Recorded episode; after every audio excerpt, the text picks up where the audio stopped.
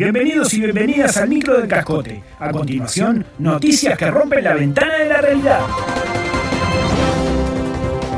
Anuncian carrera 5K con el lema Ser edil del Partido Nacional no es delito. El gobierno trabaja, un día sí y el otro también, por la reinserción de personas en la sociedad. El Ministerio de Desarrollo Social, MIDES, a través del Instituto Nacional de la Juventud, INJU, atiende la problemática de quienes sufren pasado de DIL nacionalista y lo hace a través de la organización de una carrera de 5 kilómetros, conocida como 5K, a correrse en la Montevideana Avenida 18 de Julio. Es un dato. La gente lo primero que asocia cuando sabe que fuiste DIL nacionalista es algún delito. Y eso tiene que cambiar. Explicó Joaquín Gutiérrez Herrera, asesor detrás del proyecto. Malversación de fondos, estafa, tráfico de influencias, avigeato, manejar en pedo, fueron las reacciones mayoritarias en un focus group que llevó a cabo la agencia de publicidad que nos gobierna, la de Pukenge.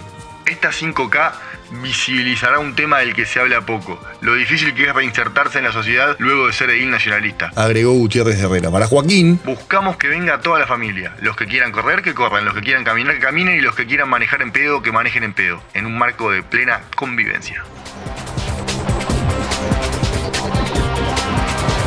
En el ámbito deportivo humanístico está confirmado, el Toto da Silveira y el maestro Tavares se tirar a duelo.